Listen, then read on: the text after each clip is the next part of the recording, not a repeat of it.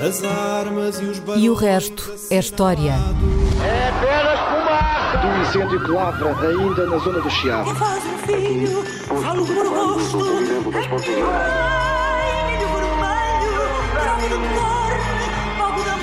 Quer transformar este país numa ditadura. Não, não. Com João Miguel Tavares e Rui Ramos. Olá, sejam bem-vindos a este episódio 183 de E o Resto é História, com Rui Ramos e João Miguel Tavares.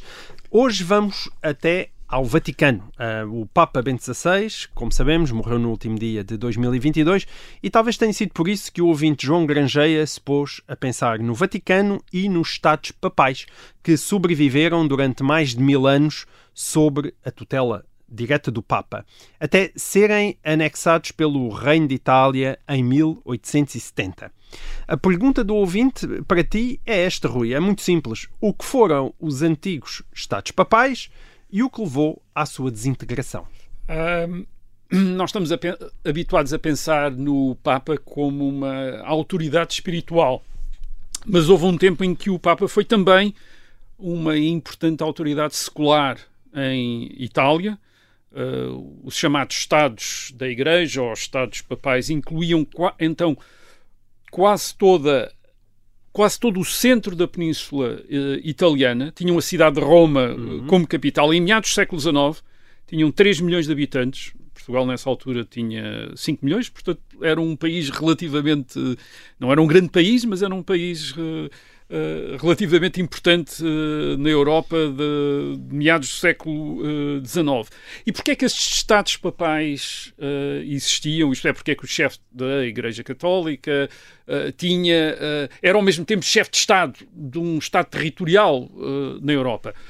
Um, em grande medida porque os Papas, desde a da Idade Média e desde a Alta Idade Média, desde o século IX, têm a noção de que eh, lhes seria difícil ter uma verdadeira autoridade espiritual sobre a cristandade, neste caso a cristandade da Europa Ocidental, sem terem uma base territorial que lhes assegurasse uma independência secular. Isto é, que não os deixasse na dependência de um outro poder político eh, secular. Uh, reparem que a Igreja tinha começado inicialmente dentro do Império Romano e, portanto, o Bispo de Roma, o Papa, estava dependendo do Imperador Romano. Depois, o Império Romano acaba no Ocidente, ainda fica durante um tempo, teoricamente, dependente do Imperador Romano do Oriente. Mas a partir do século VII, VIII, essa, essa presença bizantina em Itália também desaparece. Portanto, o, o Papa fica, o Bispo de Roma, portanto, fica ali sozinho em Itália e vai começando a, a constituir aquilo que vai ser o, património dos futuros Estados uh, do Papa, isto é, Estados em que o Papa é o senhor também, o, o rei, digamos assim, o rei. De, uh, o rei.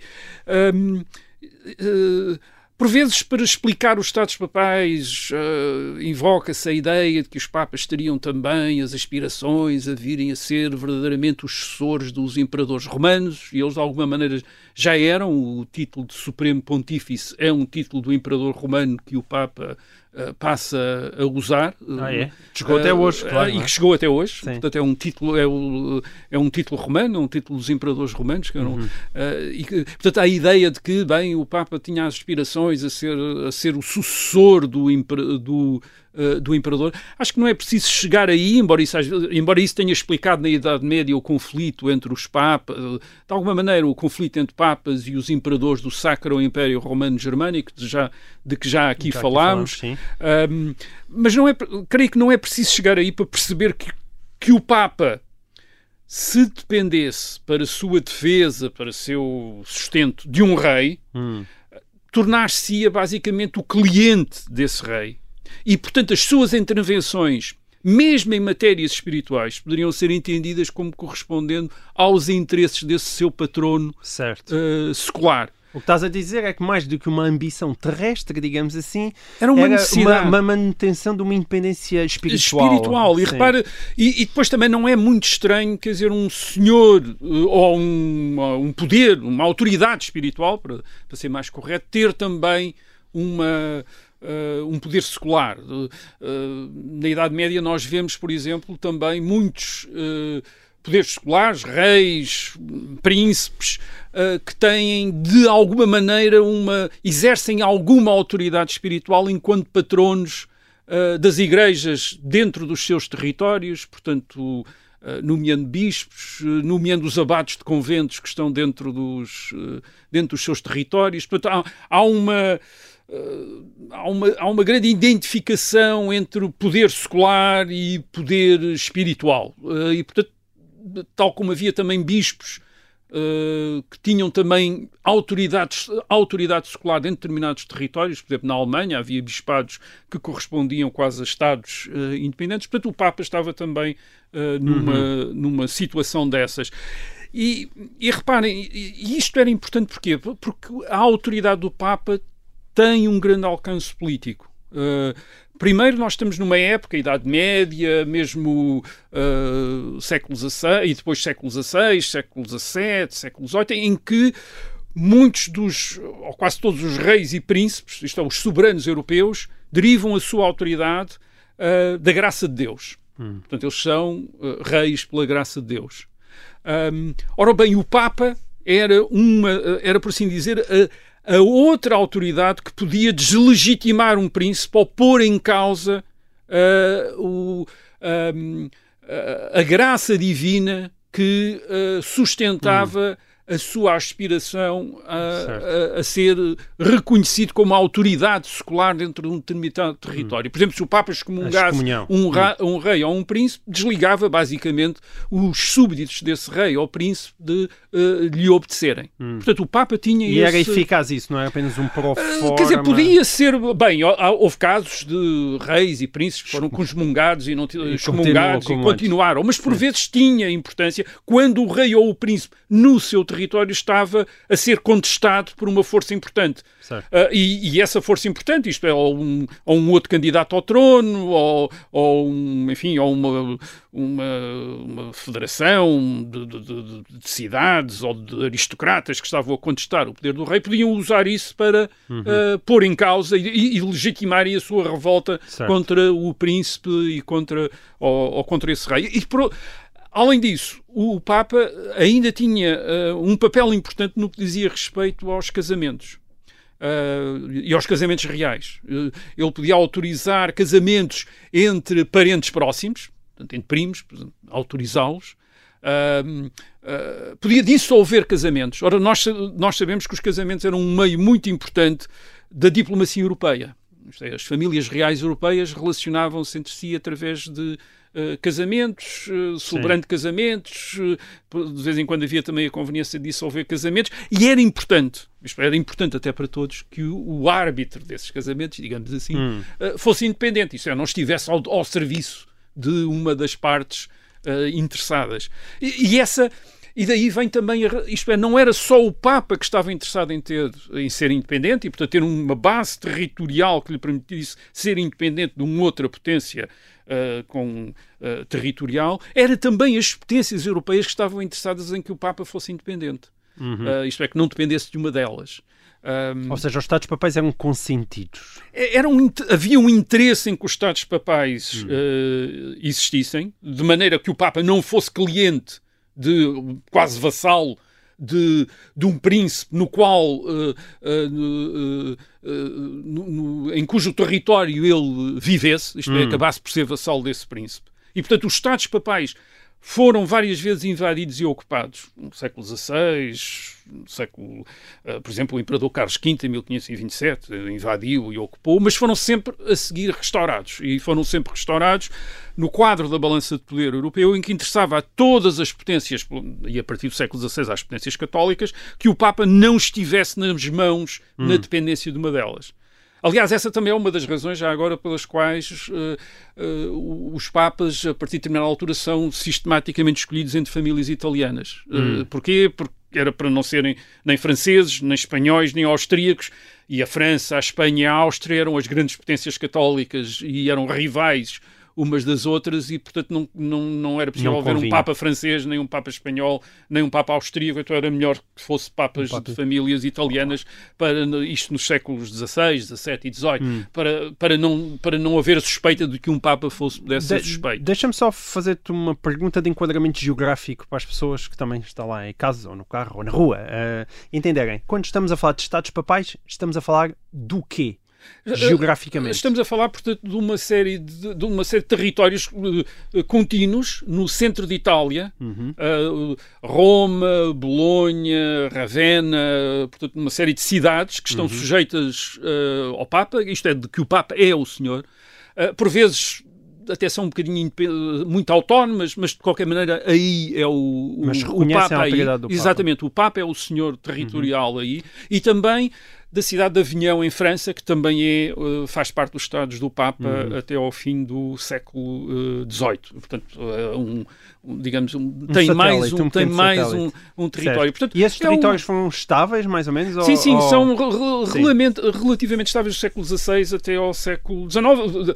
Isto é, são ocupados no, no princípio do século XIX, são restaurados em 1815, são pra- ocupados pela França, depois são restaurados Uhum. eh, em 1815, são devolvidos ao, ao Papa. Portanto, há um interesse das potências europeias Em em, que, em, em que o Papa tenha Mas um dia acaba, não é? Ora bem, um dia acaba. E E, porquê é que acaba? Bem, uh, porquê é que acaba? Acho que há duas razões para isso. Primeiro, porque o Papa deixou de ter a mesma importância que tinha, Uhum. a partir do século XIX, deixou de ter a mesma importância que tinha em termos de política internacional.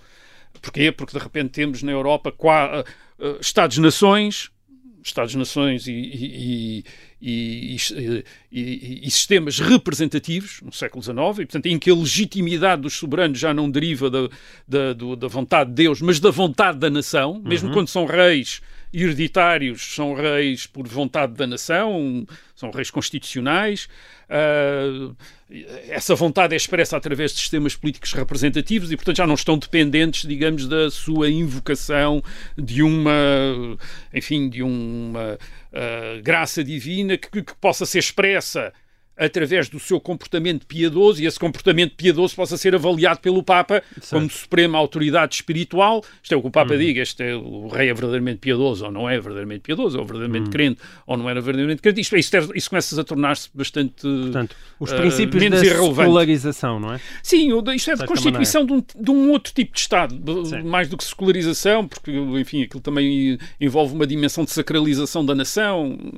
Um dia podemos falar disso, o que é que é verdadeiramente a secularização, o que é que devemos entender verdadeiramente com- por eh, secularização. A verdade é que é um domínio à parte deste domínio da religião revelada tradicional e, portanto, o- os reis já têm, os reis, os soberanos têm muito menos eh, preocupação, isto é, devem, devem muito menos a esta autoridade espiritual ah, do, ah, do Papa. Isto não quer dizer que alguns deles não, não estivessem interessados em manter o Papa no seu, enfim, nos seus territórios. Por exemplo, o, o imperador dos franceses, Napoleão III, o imperador de, de- de França entre 1850 e, e 1800 e 1852 e 1870, sobrinho de Napoleão I, Sim, já falámos já aqui de. Napoleão, Napoleão III. Bem, o Napoleão III é o último defensor dos eh, Estados Papais, aliás, daquilo que restava dos Estados Uhum. Papais na década de, de 60, tinha uma guarnição em Roma a defender o Papa até 1870. Ah, mas porquê? Eh, Porque lhe interessava ter do seu lado a opinião dos católicos em França e aquilo era uma maneira de, enfim, de manter eh, a Igreja Católica em França e os católicos franceses a apoiarem o Império eh, em França. Portanto, era mais uma razão política do que propriamente uma preocupação com o, com o Papa sancionar Certo. ou não sancionar o seu, o seu império, que era um império publicitário, isto é, tinha sido tinha sido escolhido pelos franceses e, portanto, não- também não dependia de, de- Ele não era imperador pela, vontade, pela graça de Deus, era imperador pela, pela vontade da nação. Mas e depois tens francesa. também a questão da, da própria unificação da Itália, Exatamente. A partir das décadas, das décadas de 1840 1850, eh, o Papa vê-se confrontado enquanto chefe de Estado na Itália, portanto, o Papa era um chefe de Estado na Itália, tinha um Estado na Itália, era chefe de Estado, com a pretensão de um outro chefe de Estado italiano, eh, que é o rei da dinastia eh, de Saboia, do reino que nós chamamos, que chamamos o reino da Sardanha e do Piemonte? Uhum. cuja capital é em Turim. Portanto, havia este reino da Sardanha e do Piemonte, um rei da dinastia de Saboia, a capital é em Turim. Uh, e este rei, este estes reis da dinastia de Saboia, uh, assumem o projeto de unificar a Itália como reis de Itália. Uh, isso, é, isso é assumido sobretudo por um desses reis, que é o rei Vítor Emanuel II, que quer ser rei da Itália uh, unificada, e ele põe-se à frente um movimento nacionalista italiano, digamos assim. Uh, e uh, a ideia é afastar da Itália as potências estrangeiras. Portanto, há uma parte da Itália que está, de acordo com esta visão dos nacionalistas italianos, ocupada uh, por potências estrangeiras. É, é, o, é, o, é, é, é, a situação da maior parte do norte de Itália, que, é ocupado, que está ocupado pela Áustria. E, portanto, querem. Vítor Emanuel II quer expulsar os austríacos da.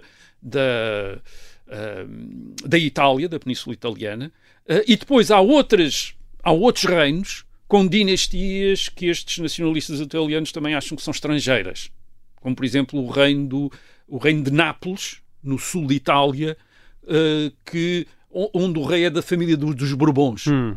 E, portanto, também expulsar essas, essas, essas, essas dinastias. E depois havia o caso do Papa, e o caso do Papa é que, eh, porque é que de repente o Papa também, enfim, também é contestado a sua soberania em Itália, em grande medida porque este, este, hum, este movimento nacionalista italiano tem uma forte componente anticlerical liberal hum. e vê o Papa também como um inimigo desta deste reino de Itália, que eles querem que seja um reino liberal, isto é, e o Papa, nos seus estados italianos, é um monarca absoluto. Uh, certo. Isto é um teocrata e, portanto, é um monarca absoluto. E, portanto, tratam o papado como mais um potentado em termos seculares a ser eliminado para assegurar a unificação, a unificação da Itália. Da Itália. É isso que acontece. O rei do Piemonte ocupou a maior parte dos estados do Papa em 1860-61, não ocupa Roma porque os franceses uh, o impedem de ocupar Roma, mas em 1870, quando a França envolve-se numa guerra com a Prússia, é derrotada nessa guerra com a Prússia e o rei de Itália, o Vítor Emanuel II, hum. aproveita para uh, atacar e ocupar a cidade de Roma. Uh, e, e, o que é que acontece? Mas apesar de tudo, o Papa ficou com alguma coisita. É? O, o, Papa, o, o Papa o, uh, Pio IX, em 1870, considera-se um prisioneiro de guerra. Isto é, o, os, o, o exército italiano não ocupa a colina do Vaticano, portanto, onde está o palácio, o principal palácio do Papa, onde está uh, a, a, a, Basílica de São Pedro, e os jardins, uhum. etc. Isto é, não ocupa isso, isto é, não ocupa essa. Mas o Papa considera-se prisioneiro. Uhum. Isto é, o Papa considera-se um prisioneiro de guerra, recusa-se a reconhecer a perda dos Estados papais. Os Papas não reconhecem isso até ao século XX. Hum. Isto é, portanto, continuam a reivindicar os seus uh, Estados.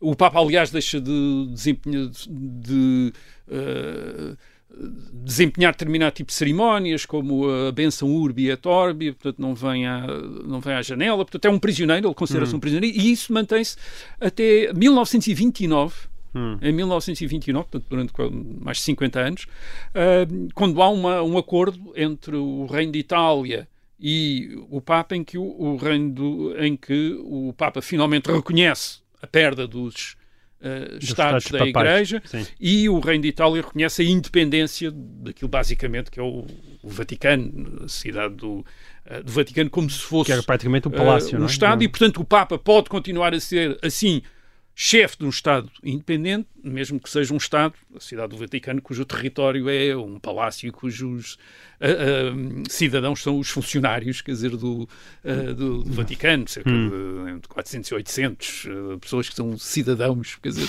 de, do, do Vaticano. Mas é, é, digamos que é a última. é é ressalvar o princípio de que o Papa, como uh, autoridade máxima na Igreja Católica, não deve ser o cidadão de um país, quer dizer, não deve estar sujeito. Hum. Uh, a um país deve-se deve ma manter independente para, para ter uma maior credibilidade enquanto, uh, hum. enquanto autoridade espiritual que se exerce em muitos Estados uh, do, mundo. do mundo. Muito bem. Eu falei há pouco do, invite, do ouvinte João Grangeira, que nos enviou a, a pergunta sobre o Papa e os Estados Papais, mas ele alargou a sua curiosidade à origem, estou a citar, e sobrevivência dos vários microestados presentes na Europa hoje em dia, como San Marino, Liechtenstein, Andorra ou Mónaco. Aliás, o público de E o Resto é História está tão bem sintonizado que o ouvinte Bruno Pinto nos enviou esta semana exatamente a mesma pergunta.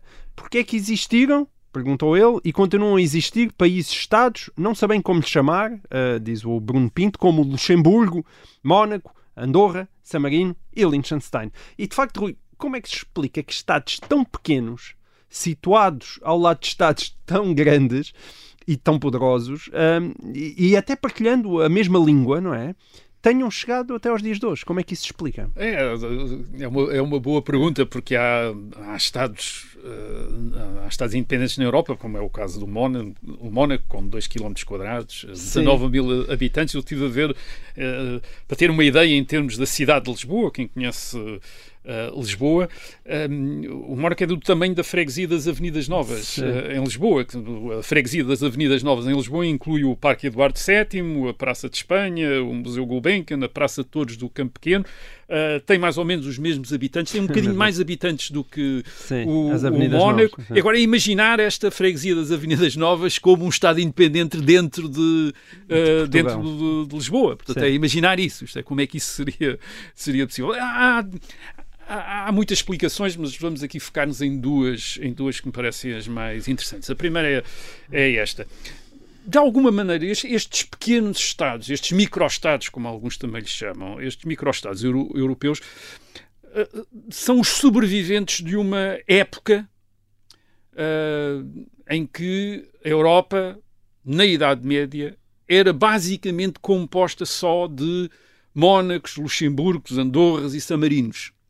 Uh, isto é, em que predominavam as unidades políticas de pequena dimensão uh, hum. territorial. Por vezes eram unidades uh, políticas uh, centradas numa família aristocrática, isto é, num vale ou numa montanha havia um, um nobre que se tinha tornado hum. independente ali, tinha os seus vassalos, ali Sim. estava, tinha o seu castelo.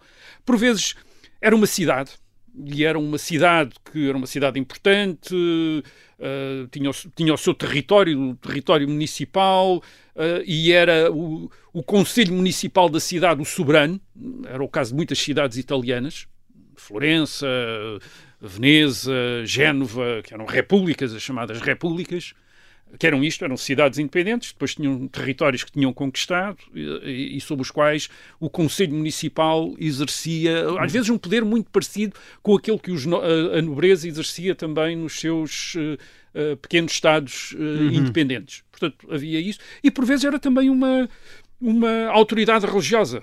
Um bispo, por exemplo, um bispo também se podia ter tornado um senhor territorial. Isto é um, Sim um, um soberano numa, num determinado território. Só para terem uma ideia, nós falei aqui da Itália, dos múltiplos Estados italianos, mas havia, por exemplo, a Alemanha. A Alemanha no século. Uh, a Alemanha, aquilo que foi a Alemanha no século XIX, antes era apenas um, eh, era uma eh, a Alemanha uma expressão geográfica sim. era uma expressão geográfica até o século XIX a Alemanha teve na Idade Média tinha dezenas e dezenas de pequenos estados independentes e esses estados independentes eram, eram estavam todos vagamente unidos num, federados numa federação que era o Sacro Império Romano-Germânico uhum.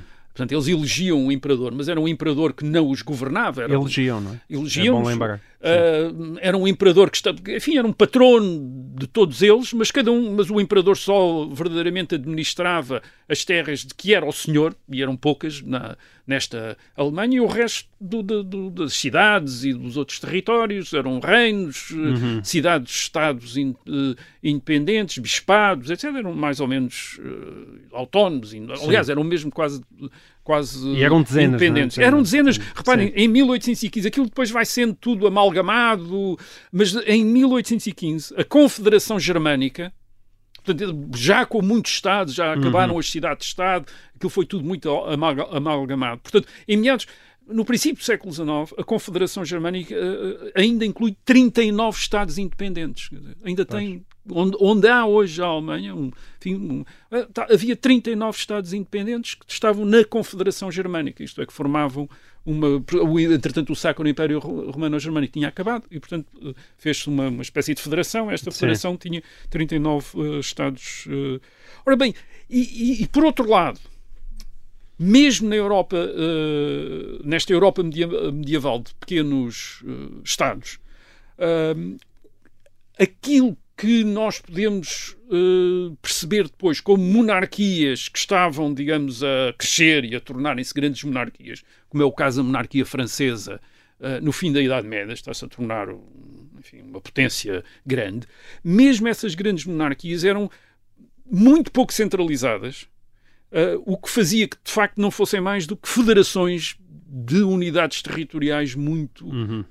autónomas. E nas margens dessas monarquias havia sempre territórios e cidades que estavam a ser disputados entre, esses, entre essas potências. Uhum. Uh, às vezes disputados, enfim, uma, umas vezes pertenciam a uma monarquia, outras vezes pertenciam a outra, uh, por causa da guerra, por causa de acordos diplomáticos em que um rei cedia uma cidade ou um território a outra a, a, outra monarquia, outras vezes através de casamentos, era frequente as, as princesas casavam e levavam uma cidade com uhum. elas como dote uh, para o, o, o, marido. Portanto, nós temos uma Europa muito mais fragmentada, formada de pequenas unidades uh, e com longas tradições de governo autónomo, governo próprio. Quer dizer, portanto. Uh, esta aquilo que, aquilo que hoje vemos no Luxemburgo, no Liechtenstein, não era, portanto, nada de anormal há mil anos, há 800 anos, há 700 anos. Começou-se a tornar mais uhum.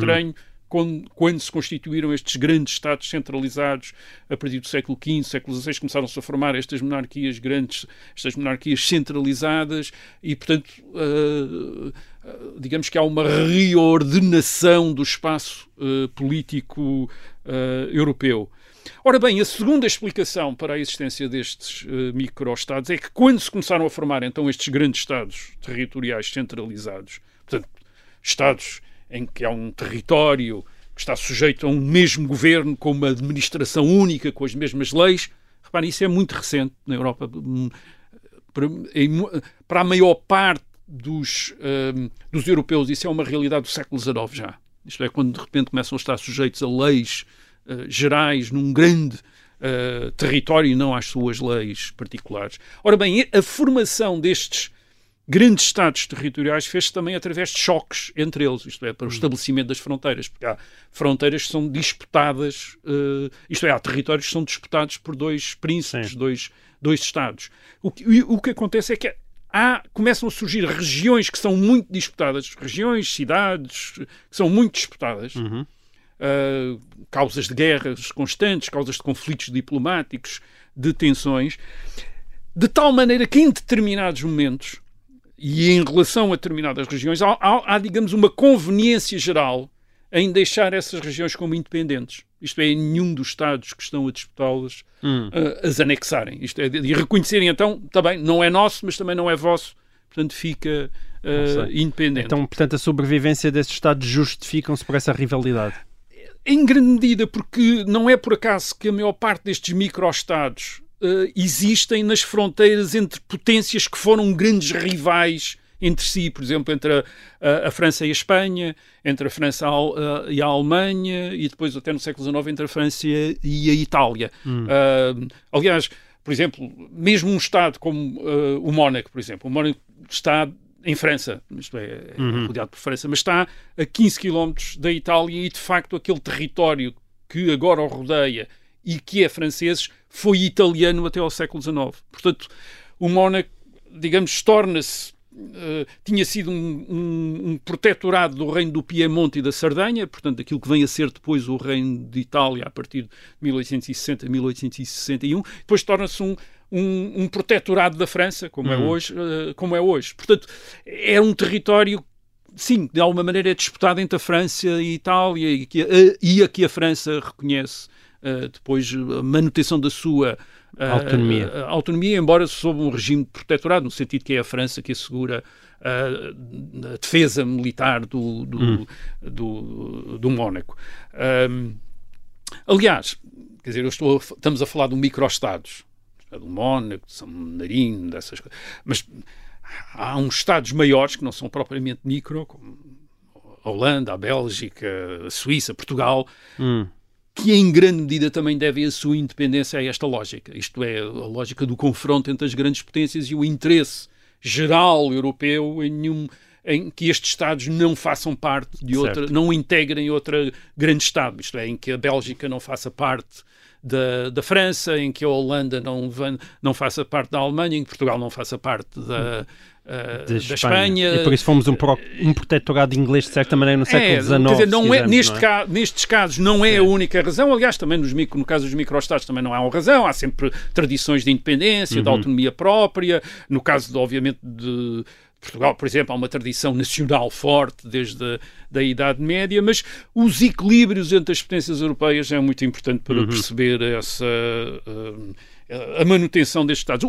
Há um caso curioso, que é o caso da Sereníssima República de San Marino. A- a- a- esta- parece estar um bocadinho separada disso, porque a República de San Marino está dentro de um país, a Itália, ah, na montanha dos Apeninos, tem, tem 61 km quadrados, 33 mil habitantes. É uma república medieval. Hum. Ah, ainda hoje é presidida por dois capitães regentes, quer dizer, portanto, uma tradição. É assim que se chamam, É, sim. capitães, portanto, não são presidentes, são um capitão regente.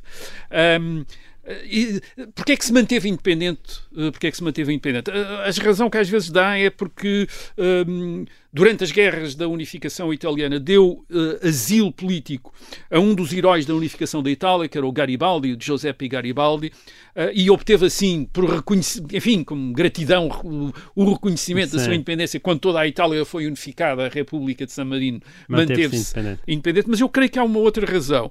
Em 1861, a, a República de San Marino era a única república ainda sobrevivente na Península Italiana. Isto é, todas as outras repúblicas tinham desaparecido no fim do século XVIII, portanto já eram só monarquias que existiam ah, em Itália a partir de 1815, é só monarquias, portanto o reino de Itália constitui-se através da anexação pelo reino do Piemonte e da Sardenha de outras monarquias, e, portanto é a substituição de um de reis por um rei, de um rei da Itália unificada.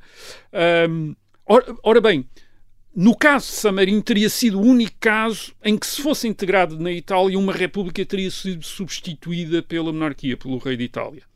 Ora, o movimento nacionalista italiano, apesar de seguir Vítor Emanuel II, que é o rei do Piemonte e da Sardenha, e segue Vítor Emanuel II por razões de diplomacia europeia, isto é, porque sabem que eh, estes nacionalistas italianos sabem que as outras potências europeias aceitarão um reino de Itália, mas nunca aceitariam, em meados do século XIX, uma república da Itália. Um, mas esse, esse movimento nacionalista italiano era fundamentalmente democrático e republicano. E, portanto, sim, aceita que um rei substitua outros reis, mas provavelmente, ao manter a independência de San Marino, está, digamos, a respeitar o princípio republicano. Isto é uma homenagem ao princípio republicano. Eu Sim. penso que essa poderá ter sido uma das Se razões mais fosse por não importantes ser uma monarquia. por não ser uma monarquia, ser uma, uma antiga república e, portanto, manter-se independente no meio da Itália. Hum, muito bem. Olha, Rui, eh, na semana passada eu andei entretido a olhar para as efemérides de 2023, já a preparar todos os 52 programas Ora do bem. resto da história, daqui até Sim, dezembro. aqui é. Não, estou a brincar. Podem continuar, caros ouvintes, a ouvir, a, a enviar as vossas perguntas para história.observador.pt. Mas deparei-me com uma dupla efeméride sobre o mesmo tema. Acabou de fazer 50 anos que o Reino Unido, a Irlanda e a Dinamarca entraram para então CEE, Comunidade Económica Europeia, a 1 de janeiro de 1973, portanto fez 50 anos. Mas, e esta é a minha maior curiosidade, fez 60 anos que a 29 de janeiro de 1963 o então presidente da França, Charles de Gaulle, vetou a entrada do Reino Unido no mercado comum europeu. A minha pergunta é dupla, Rui. Porquê é que de Gaulle vetou a entrada do Reino Unido em 1963 e o que é que mudou para o Reino Unido ter conseguido entrar na CEE em 1973? Bem, começo já por responder à segunda eh, pergunta. O que é que mudou? Bem, mudou o General de Gaulle. O General de Gaulle deixou de ser presidente da França em 1969 e morreu em 1970 e daí a entrada Portanto, tu com do, de Gaulle do- tá- estás convencido do que não entrava, é isso? Não, porque de, Gaulle faz dois vetos, ao veto de 1963 e o veto de 1967. Portanto, ele estava não mesmo queria mesmo. determinado em não deixar ah, entrar o Reino Unido na, na então Comunidade Económica Europeia. E em 1967 chega ah, a ameaçar, a dar a entender que se ah, o, o Reino Unido entrar no- na Comunidade Económica Europeia, a França sai da Comunidade Económica Europeia. Portanto, ah, ora bem, ah, tentar perceber isto, quais eram as razões. Uh, De Gaulle foi presidente da França entre 1958 e 1969. Ele fundou o regime da- conhecido por uh, Quinta República, mas além da, da- enfim, da sua visão da França, ele tinha também uma visão da Europa e, e da Comunidade Económica Europeia. Uh, De, de Gaulle basicamente via a Comunidade Económica Europeia, fundada em 1957, oficialmente, uh, ele via como um meio de entendimento entre a França e, e a então Alemanha Ocidental, uma vez que a Alemanha estava nesta altura dividida entre a Alemanha Oriental, E uma ditadura sim. comunista, e a Alemanha Ocidental, a República Federal uh, da Alemanha, mas vou falar uh, alemã, mas vou falar da Alemanha Ocidental para não haver Sim. uh, dúvidas sobre isso. Bem, portanto, ele, ele via isso como um meio uh, de entendimento entre a França e a Alemanha Ocidental, portanto, que, que acabaria com uma da- das razões de tensões na Europa desde o século XIX, o conflito entre, as, uh, entre, conflitos entre a França e a Alemanha uh, unificada. Podia ser benéfica uh, economicamente para ambas, tanto para a França como uh, para a Alemanha, a integração económica entre, entre elas, embora de Gaulle esperasse que a França até beneficiasse mais através da política agrícola comum. A política agrícola comum era uma maneira de, digamos, os- as economias industriais do norte de- da Europa, que faziam então parte da, da Comunidade Económica Europeia, a Holanda, a Bélgica, a Alemanha Ocidental, financiarem o setor agrícola francês, que era muito grande, que era relativamente uh, grande, era muito maior do que o destas economias já industrializadas. Portanto, De Gaulle tinha a ideia de que no deve haver a França beneficiaria mais economicamente e também tinha a ideia, isto era muito importante, que politicamente então aí a França beneficiaria imenso. E porquê? Havia duas grandes potências na comunidade económica europeia, a França, a Alemanha, na Itália, era, enfim, era um bocadinho, mais, um bocadinho menos importante, mas a Alemanha ainda estava muito limitada pelas sequelas da Segunda Guerra Mundial. Portanto, A Alemanha não tinha quase até ainda não tinha uma plena soberania. A França, pelo contrário, tinha um lugar no Conselho de Segurança das Nações Unidas, armas eh, tinha nucleares, armas é? nucleares, Sim. portanto era uma grande potência. Certo. E, portanto, a comunidade económica europeia daria uma, uma base grande de influência à França, uma vez que a Alemanha, até para exercer, digamos, alguma influência geral, teria de exercer através da França, não a poderia exercer diretamente porque Certo. assustaria os outros, os outros países, estava limitada. Portanto, a, a Europa integrada que interessava a De Gaulle era uma Europa de nações com um predomínio político Da da, França. Fran- da França. Hum. Um, e depois, claro, uma Europa que se afirmasse como independente, embora não equidistante, entre os Estados Unidos e a União Soviética. Eu estou a dizer independente, isto é no sentido independente dos Estados Unidos e da União Soviética, mas próxima dos Estados Certo. Unidos no sentido da defesa do uh, uh, mundo livre. Ora Portanto, bem, o Reino Unido era uma ameaça que a Alemanha não era. Uh, temos que nos Exatamente. colocar naquela Ora bem, altura, não é? Sim. Porque a o Alemanha que é que era o Reino não é a Unido? Hoje. não é a Alemanha 2. O que é que era o Reino Unido? Bem, o Reino Unido, em primeiro lugar, era também uma potência que não estava ali, enfim, um dos vencedores da Segunda Guerra Mundial, portanto tinha esse prestígio. Tinha também um lugar no Conselho de Segurança das Nações Unidas. Uhum. Tinha também armas nucleares. Portanto, era uma potência como a França. Isto aí, de repente, ent- aí ent- Um rival. era um rival mesmo. Quer dizer, e além disso, o Reino Unido era um aliado especial dos Estados Unidos. Certo. E De Gaulle desconfiava que o Reino Unido refletia muito os interesses e a, e a visão, e sobretudo a visão do mundo americano. Neste sentido, tinha talvez uma visão muito mais liberal do mundo, ligada ao comércio livre, e portanto De Gaulle temia que ah, o Reino Unido, ao entrar na Comunidade Económica Europeia, trouxesse essas ideias americanas, ah, isto é, de ah, praticamente reduzir a Comunidade Económica Europeia a uma área de comércio ah, livre. E nesta altura, De Gaulle um estava em conflito também com os Estados Unidos. Uh, por exemplo, em 1963, eu, uh, neste ano, portanto, em que vetou a entrada do Reino Unido na Comunidade Económica Europeia, de Gaulle retirou as esquadras francesas do comando da NATO. Mais tarde chegou a ameaçar que a França poderia sair da NATO. Portanto, há um conflito de, de, Gaulle com os Estados Unidos.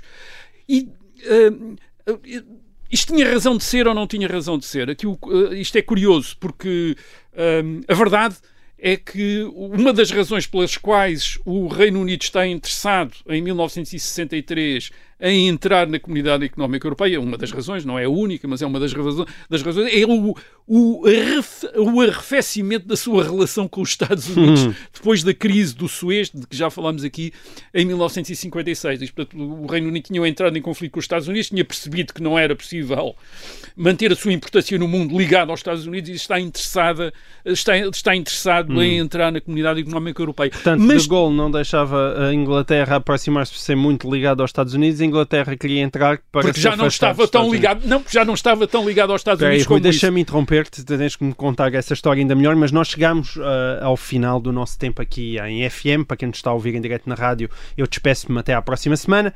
Quem nos está a ouvir em podcast é continuar ligado. Então diz-nos lá, como é que Agora, se resolveu? é verdade, portanto, havendo este arrefecimento eh, entre os Estados Unidos e o Reino Unido, eh, e portanto, de maneira nenhuma o Reino Unido era um Uhum. agente dos Estados Unidos para entrar, para subverter a comunidade económica europeia, é verdade, no entanto, que os Estados Unidos incitaram o Reino Unido a entrar na comunidade económica europeia, Uhum. precisamente para diminuir a influência francesa e, sobretudo, para eh, combater aquilo que eles julgavam que eram tentações protecionistas de De Gaulle, protecionismo alfandegário, isto é, de fazer a fortaleza Europa. Ah, e portanto, ah, sim, de alguma maneira De Gaulle tinha razão em desconfiar um bocadinho do. tinha alguma razão em desconfiar do Reino Unido. Isto é, o Reino Unido de facto ah, representava uma visão mais liberal da Europa do que aquela, em termos económicos, do que aquela que de, De Gaulle tinha. Mas isto é apenas parte da história. Verdadeiramente, o De Gaulle, o principal conflito em 1963, de facto, não é nem com. de- o principal conflito de Gaulle não é, de facto, com- nem com o Reino Unido, nem com os Estados Unidos, mas é com os seus outros, então, cinco parceiros da Comunidade Económica Europeia. Portanto, nesta altura, a Comunidade Económica Europeia é eh, a Europa dos seis. Portanto, é a França, a Alemanha Ocidental, é a Itália, a Bélgica, a Holanda e Luxemburgo. Portanto, é esta comunidade económica europeia de que estamos a falar, que em 1973 torna-se eh, a, a comunidade dos nove, depois mais tarde vai ser a dos doze, quer dizer, enfim, vai alargando. Portanto, é- ainda é esta dos seis de 1957. Ora bem, De Gaulle tem eh, tem uma visão também diferente da comunidade eh, económica europeia, tem uma visão diferente também dos seus outros parceiros, isto é, dos seus eh, cinco eh, parceiros. Portanto, a integração do Reino Unido e a relação com os Estados Unidos não é a única questão. Havia duas divergências fundamentais entre a França e os seus cinco outros parceiros, incluindo a Alemanha Ocidental, de onde, aliás, de cujo governo vai, aliás, sair Konrad Adenauer, que era um dos grandes interlocutores do De Gaulle, mas que nesta altura também já está em de saída e, portanto, De Gaulle sabe que também não o vai ter hum, como interlocutor durante e como, digamos, aliado e cúmplice durante, muito, mais tempo. sim. Portanto, havia duas divergências eh, fundamentais entre a França e os seus cinco parceiros da Comunidade Económica Europeia. Um é que os outros cinco parceiros da Comunidade Económica Europeia, mais do que a França, estavam dispostos a alargar e a aprofundar a Comunidade Económica Europeia num sentido supranacional.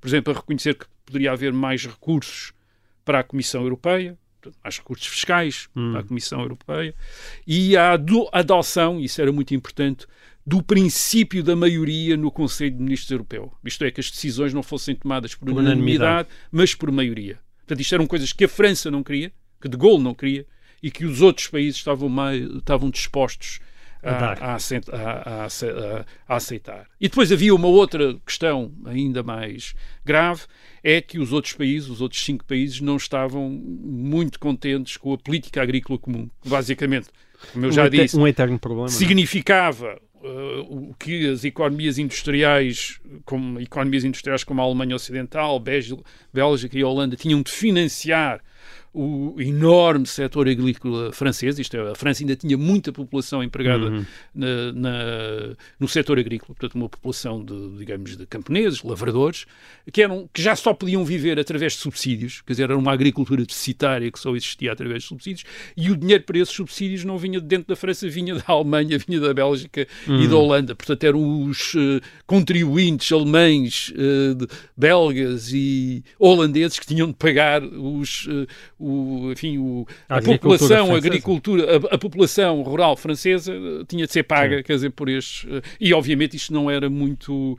eh, Popular interessante. países, sim. De Gaulle estava em confli- eh, conflito, portanto, o veto de De Gaulle em 1963 não é só contra o Reino Unido, contra a entrada do Reino Unido na CE, mas também é contra os seus parceiros europeus, quer dizer, é uma afirmação da força da França contra Uhum. os outros cinco eh, parceiros. Aliás, dois anos depois, eh, há, há quase uma ruptura da Comunidade Económica Europeia. Em 1965, a França abandona a representação em Bruxelas durante seis meses. Portanto, a França quase sai da Comunidade Económica Europeia. Portanto, digamos que aqui o Reino Unido apanhou muito por tabela, digamos assim, foi en- envolvido neste choque entre a França e os seus outros Certo. cinco, parce- eh, cinco parceiros da Comunidade Económica Europeia, eh, choque de visões sobre o que é que deveria ser a Comunidade Económica Europeia e voltou a apanhar esse choque em 27 de novembro de eh, 1967.